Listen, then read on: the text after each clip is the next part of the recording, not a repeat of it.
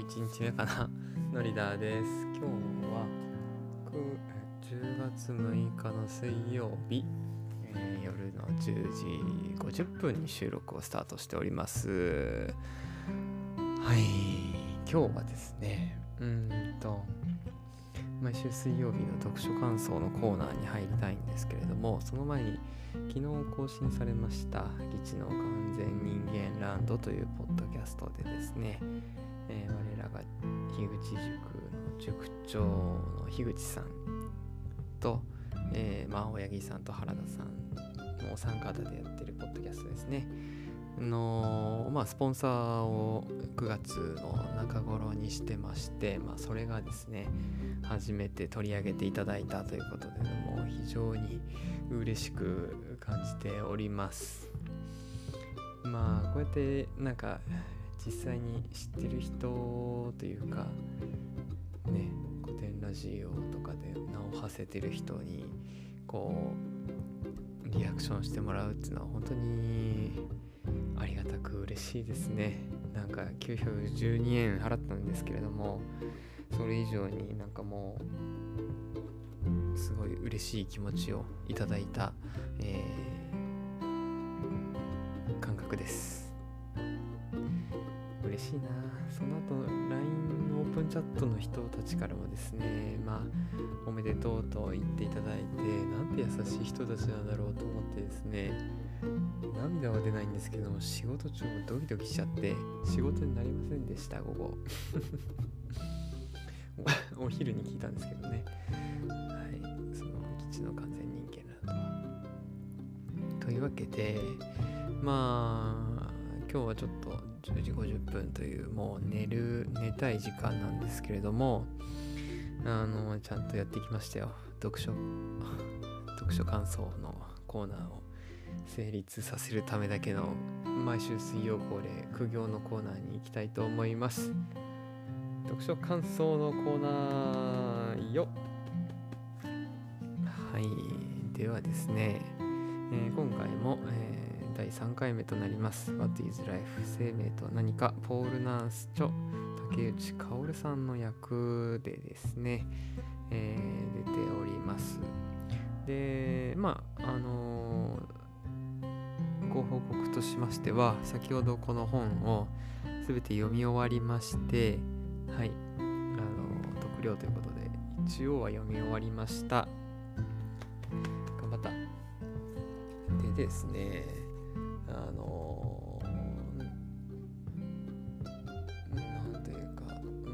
この「What is Life」っていう題名なんですけれどもポール・ナスさん以外にも何名かが同じ内容で出されているようです。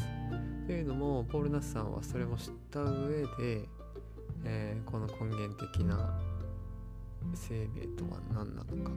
という問いにですね莫大な問いに対して、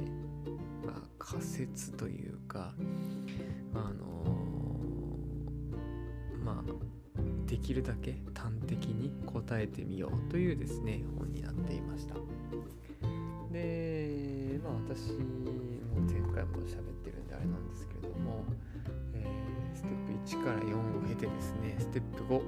情報としての生命と、えー、世界を変えるという項と、えー、昇華と生命とは何かという最終章を、えー、1時間半ぐらいかけてですねちまちまと読んでいった形になります。はい。でまあじゃあその章ごとにですね面白かった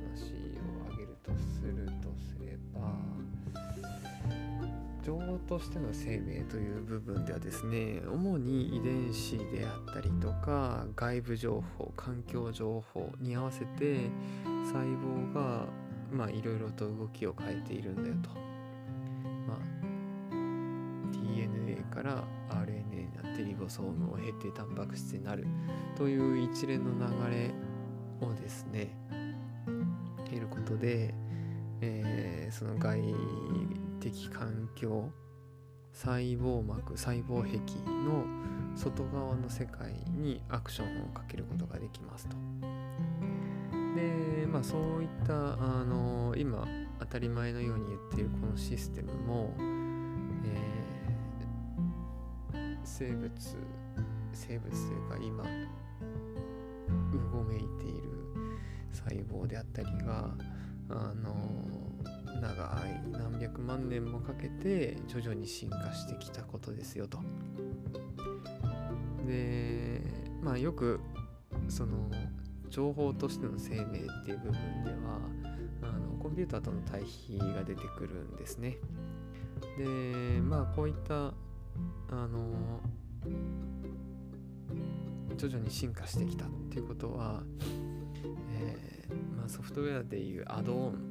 拡張機能ですねに、えー、近い、えー、認識でいいんじゃないかとどんどんどんどんアドオンが加わっていってあのどんどんどんどん変化していくと。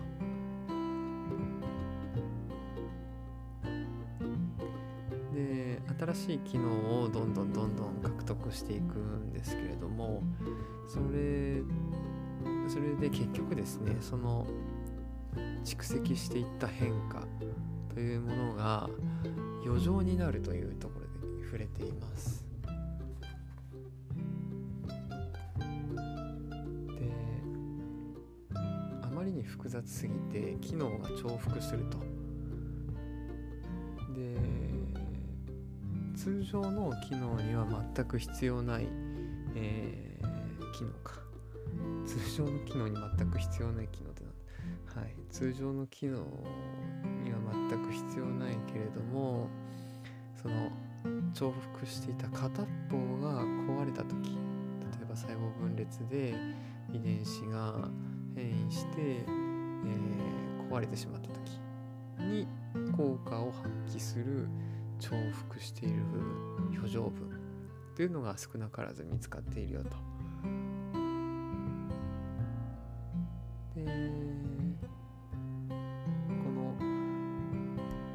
重複部分っていうのはまあ非合理ですよねということに触れられてます。でこの非合理で非効率でかなり重複がある。でしかもエラーもめちゃめめちゃめちゃ？エラーも少なからずする、えー、この細胞というか生物というのは、まあ、コンピューターのように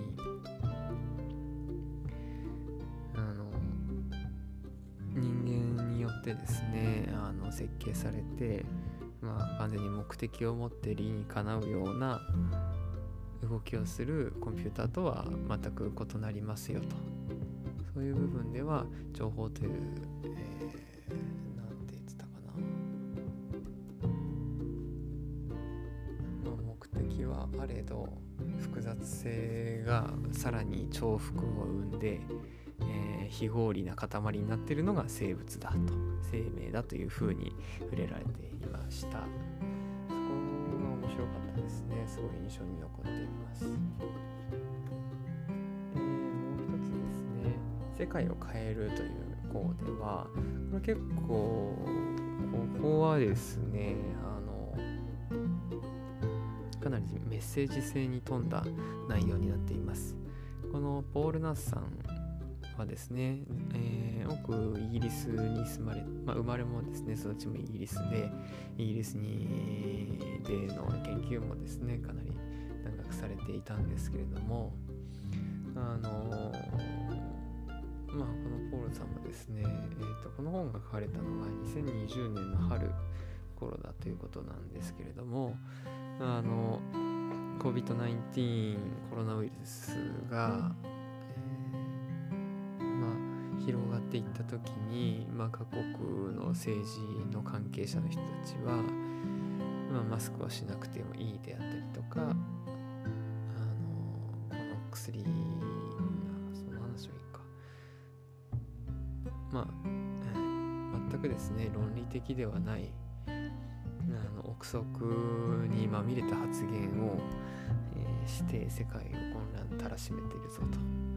でよくですね政治家と科学者というのは対立してしまうと。もちろん科学者は、えー、論理に基づく話をしてますからそれがですね人間心理とまあかっちりはまるかというと必ずしもそうではないと。だけどもそのまあ政治家のですねその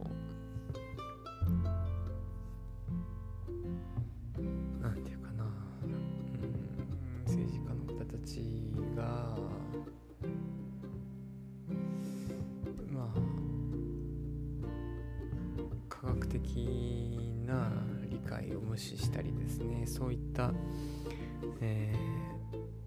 ー、人間の、まあ、思考の進化というか科学の発達というかそれで見えてきた部分をないがしろにして今まで見てきた、まあ、今まで人間たちが都合よく見てきた、あのー、解釈についてももっと論理的に考えてみんなで前に進みましょうという話をされてました。この話をですね読んでて感じたのは、まあ、人間が恐怖であったり不信感であったりにあの煽られやすい存在であるとともにまあ今その情報がすごく溢れていて何が真実なのかっていうのが分かりづらい世の中になってきてますよね。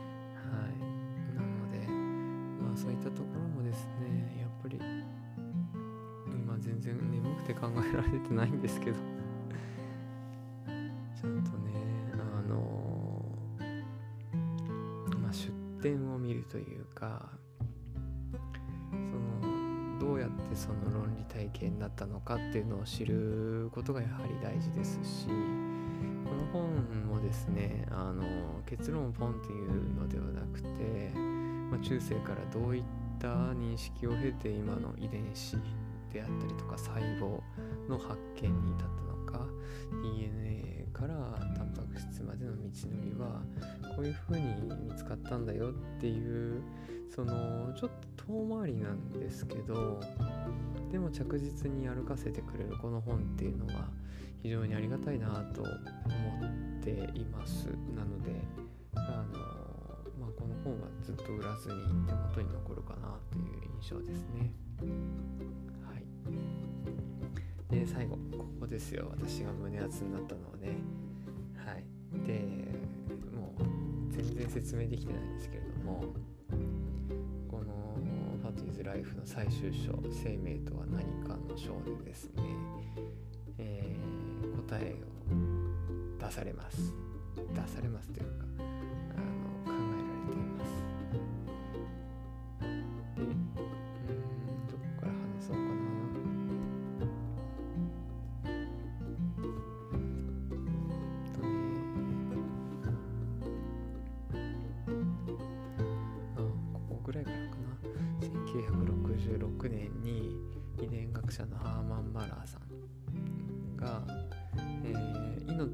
生命というのは進化する能力を有するものが生物だと、えー、する定義をあのおっしゃったそうです。でこの進化する能力っていうのはまあ前回の読書感想でも言ったんですけれども遺伝子のあの変異遺伝子のコピーエラーによる、えー、多様性の発展が生き残る種を選んで、まあ、選んでというか生き残る種が残っていって結果として進化となるというこのプロセスを経るものが生命だと、えー、言われてますね。はい。で、ここの次の段階このあの進化する能力を有するものですごく、えー、スマートで分かりやすくて、えー、いいですねというふうに評価されてます。はい、はい、ではポール先生が、えー、提案する生命の原理1つ目が自然淘汰を通じて進化する能力これは先ほどと同じです。生き物は生殖し遺伝システムを備えその遺伝システムが変動する必要があるよと。でまあこの3つのシステムが、えーま、遺伝する変異する、ま、生殖するっていうのは2つの別な、えー、遺伝子の半分号が合体するってことですよね。はい、なので多様性をさらに加速させていくという部分があるよと。で実際にこの3つ生殖遺伝システムに変動する能力があると進化するよという部分いいですかついてきてますか？自然淘汰を通じて進化する能力ですよ。はい。2つ目の原理は生命体が境界を持つ。境界っていうのは、えー、なんだ？境に世界の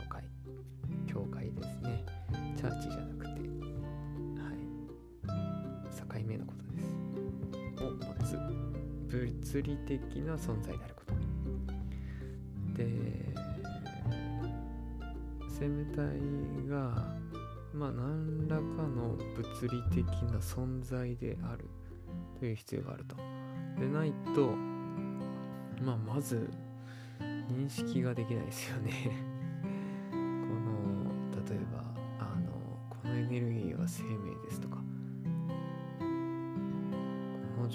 は生命ですって言われてもはあみたいな。まあ直感的に理解できないですしそもそも例えば情報であればまあコピーはすることはできてもエラーっていうのはそのまあ生じうるだろうけどそのなんだろ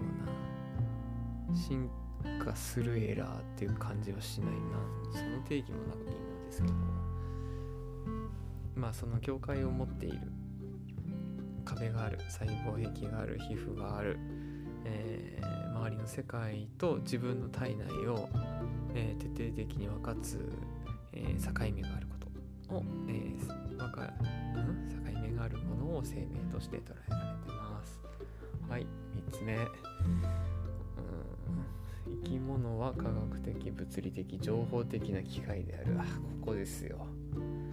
私がうなったのはここでございます。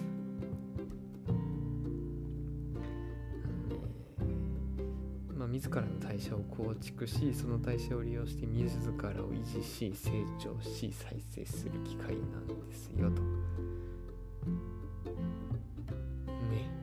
このシステムの一つとして、ね、発達した、まあ、臓器であったり腕とかモジュールが、えー、総合的に動くことによって機能すると。それはあの単細胞生物でも細胞の中でそれぞれのシステムが相互作用して動いてい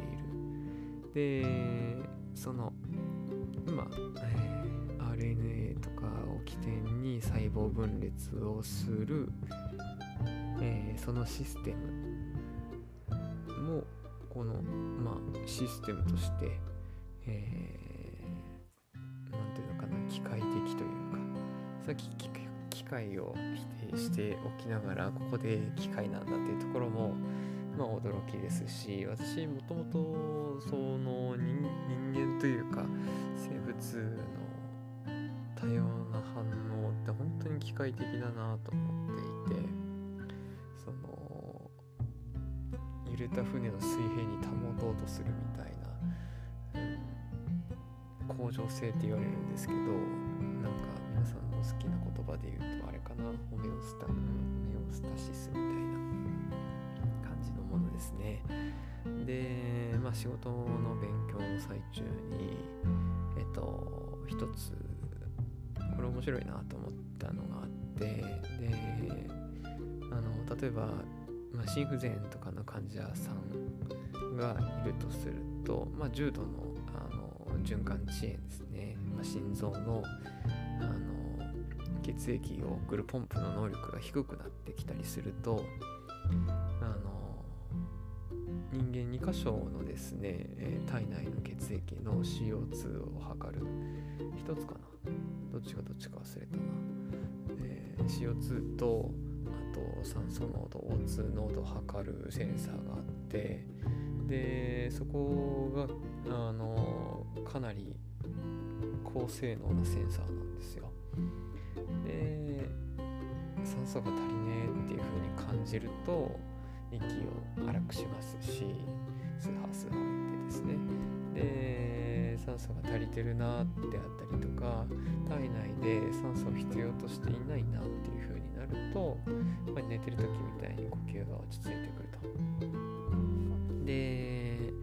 循環遅延になっている人についてはその過呼吸と無呼吸を繰り返します、急に出てきたあれですけどもスーハースーハー荒い呼吸をする、え、時間とそれが荒い呼吸があって、えー、まあ二酸化炭素濃度が減って酸素濃度がぐっと上がっていくとあこれ以上二酸化炭素減る必要ないねっていうふうに、まあ、体が反応してですねだんだん呼吸を抑えていくんですけれども通常の人であればそれで呼吸は止まらないんですが循環遅延まあ血液の流れが少しゆっくりな人になるとその流れがゆっくりなので血液中の酸素濃度であったり二酸化炭素濃度の変化の体の巡り方が遅くなるんですね。なので、えー、例えば過呼吸になった時に酸素いっぱい取り入れて二酸化炭素がぐっと下がっていったであ呼吸しすぎたなってなって、えー、呼吸がだんだん弱くなっていってで止まるんですよ。ででまた止まった段階でちょっとするとまたあの通常の人だったらそれがすぐあ呼吸止まって二酸化炭素濃度の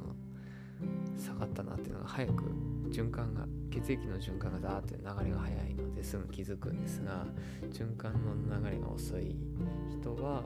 それに体内で気づくのが遅くなるんですよね。脳幹で見てるんだったかな？リントさん聞いてたら教えてください。眠くて。なんだろう。はい。でそうやって、まあ、過呼吸と無呼吸を繰り返す状態っていうのが、えー、寝てる時ないしは、まあ、もっと重度だと起きてる時も発生する方がいらっしゃいます。でまあそうですね。でもその無呼チェーンストークス呼吸っていうんですけどその呼吸を、まあ、治すまあ、機械を使ってですねその補正することもできて、えー、正しくすることもできるんですけど私面白いなと思ったのはその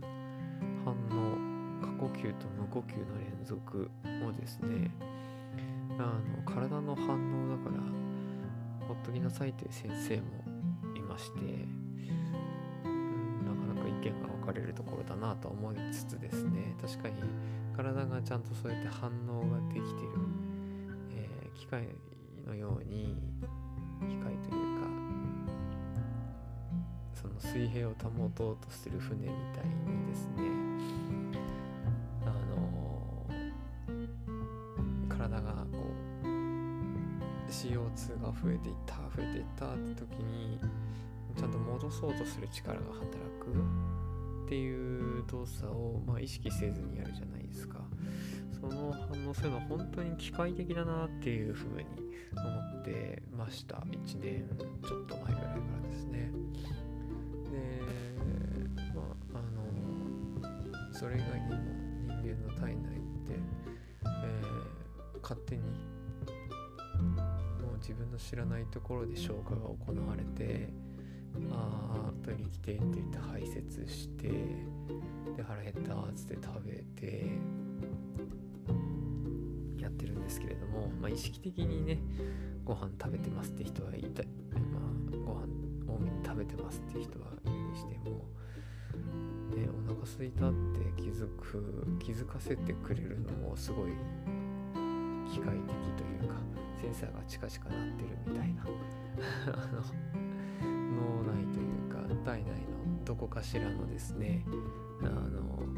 空腹センサー鳴ってる状態をなんか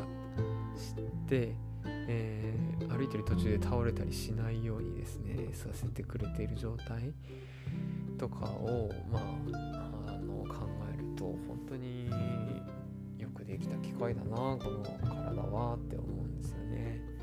はい、でまあそう漠然と思ってたところにポール・ナスさんが急にですねこの人間は人間というか生物は、えー、めちゃめちゃ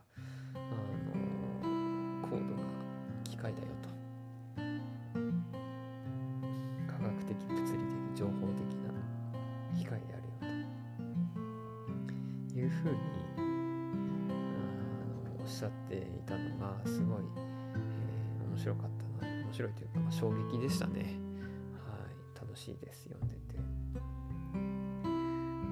ことです。でまあこの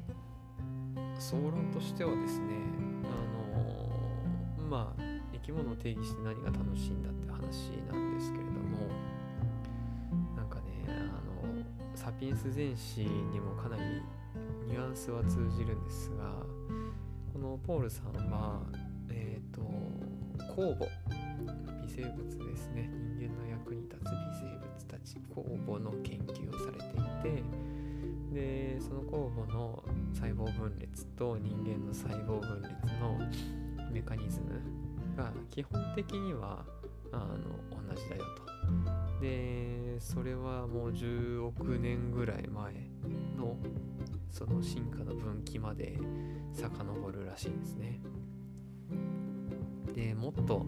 あのこの本の中では遡っていて、えー、今の生命のこの発端は必ず一つの、えー、一つの、まあ、細胞いうか一つの物理的個体であると。じゃないとあの、まあ、細胞微生物であったり昆虫鳥、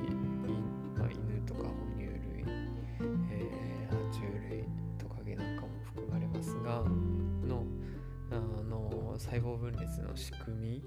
が同じなわけないよねっていう結論に至っていますね。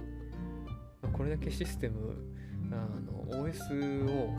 俺たちは共有してるんだぜ地球上ではという話をしていましただからその人間だけが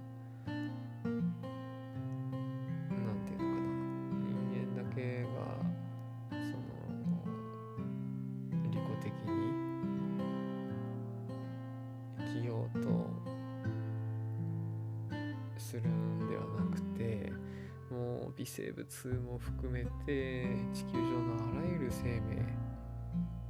の多様性を、えー、大切にしていこうよと。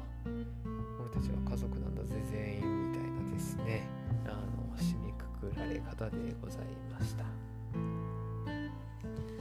ですね。でまあ先ほど読み終わってですね。あのかなりにはなりましたねやはり。読む前と読む後ではあの何て言うのかな。今までこうバーッと宇宙であったり縄文とか キーワードごとにやんと好きなものはあったんですけれどもそのまああんまり細胞とかですねその小さな小さな世界物理学までいかないですけどその体内で起きていること細胞の一つ一つの挙動に対して全然まあ興味はなかったんですけど、まあ、こういうのを読んでですね、えー、まあ生命がいかに複雑にしかももう本当に偶然こんな進化を遂げているのかであったりとか章に分かれてですね非常に豊富なあの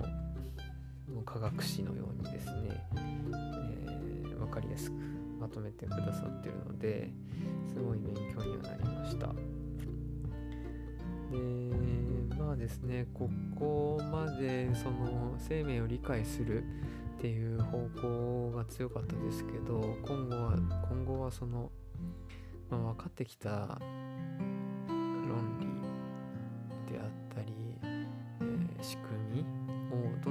するっていうフェーズに入ってきていて、まあ、遺伝子を、えー、カットする技術キャスパー何だっけなんだっけはいであったりとか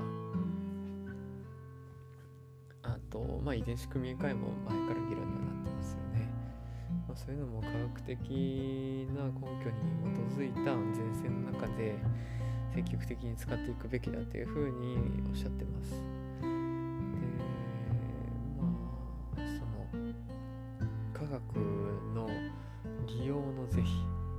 てはもっとイメージじゃなくてちゃんとみんなで同じ目線で話し合おうっていう風にですね非常に思いますね。もうはい。ですね。遺伝子組み換えの話とかまあなんだ。化学物質についてのお話とかまあいろいろえー、炎上じゃないけども徹底的に拒絶する方もいると思いますけれどもまずはあの受け入れるかどうかを精査する。ちょっと一歩引いてその情報に触れた瞬間に拒否するんではなくてやはり一歩踏み込んでから自分の中で判断する必要があるよねと。すごいあのスを見た瞬間に、まあ、好きか嫌いかの2つにポンポンって分けがちなんですけれどもそれってよく知らないことやっぱり知っていく必要があるよねと思うんですが長くなりました。30分超えちゃいましたのでもう寝ます。おやすみなさい。のりだーでした。